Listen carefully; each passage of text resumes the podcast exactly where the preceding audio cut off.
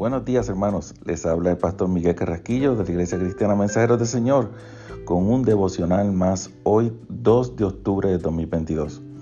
Estaré hablando hoy sobre orando por nuestros enemigos y estaré basándome en Colosenses capítulo 3, 12 y 13. La palabra lee así. Vestíos pues como escogidos de Dios, santos y amados, de extrañable misericordia, de benignidad, de humildad, de mansedumbre, de paciencia, soportándonos unos a otros, perdonándonos unos a otros, si alguno tuviere queja contra otro, de la manera que Cristo os perdonó, así también hacerlo vosotros. Soportar a alguien y perdonarlo son dos cosas muy diferentes, hermanos. Soportar a alguien o tolerarlo significa cesar de todos los actos y pensamientos de venganza contra esa persona. Significa, en otras palabras, no tomar el asunto en tus propias manos. En lugar de eso, soportar el dolor, abandonar el asunto y simplemente dejarlo allí. Se nos ha dado un poderoso ejemplo de esta amonestación en la vida de David. Él estaba en una ira vengativa hacia el hombre llamado Nabal, porque Nabal se negó a ayudarlo cuando él lo necesitaba más. David juró venganza, pero obedeció el consejo de Dios que le dijo en 1 Samuel capítulo 25, no te vengues, deja que el Señor pelee tu batalla. Esta situación se resolvió entonces de una manera oportuna y David alabó a Dios por su intervención. David tuvo otra oportunidad de vengarse fácilmente cuando encontró a su perseguidor, el rey Saúl, dormido en una cueva donde él mismo, David, se escondía. Los hombres de David lo hintaron en ese momento esto es obra de Dios. Él, se ha entregado a Saúl en tus manos. Mátalo ahora y véngate. Sin embargo, David se abstuvo y en cambio cortó un trozo de la ropa de Saúl para que luego pudiera probar que podía haberlo matado.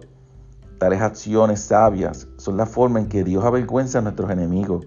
En este caso, Saúl vio la prueba de David y respondió en 1 Samuel 24, 17, Más justo eres tú que yo, que me has pagado con bien, habiéndote yo pagado con mal.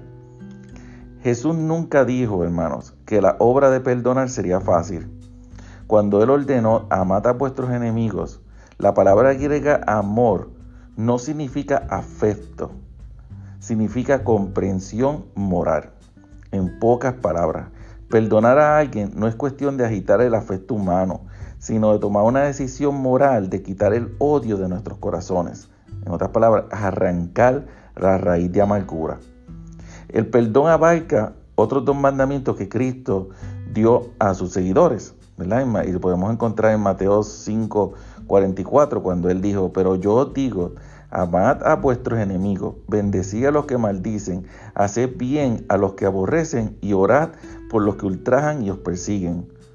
Como dijo una vez un sabio predicador, si puedes orar por tus enemigos, puedes hacer todo lo demás. Ciertamente me he dado cuenta de que esto es cierto en mi propia vida, hermano. ¿Por qué? Porque hay personas que, que nos han hecho mal y cuando nosotros los perdonamos, cuando oramos por ellos, somos libres de cualquier de raíz de amargura que crezca en nuestro corazón. Y eso cuida nuestro corazón. El perdón Pensamos que es para, para la otra persona, pero más bien es para nosotros. Para nosotros son liberados de las cadenas del odio, de las cadenas de la amargura. Así que yo te insto en esta mañana a que tú ores por tus enemigos, aun cuan sea difícil. No es fácil, pero si puedes lograr hacer eso, como dijo este predicador anónimo, puedes hacer todo lo demás. Que Dios te bendiga y que la paz del Señor sea con todos ustedes. Hasta mañana, mis hermanos.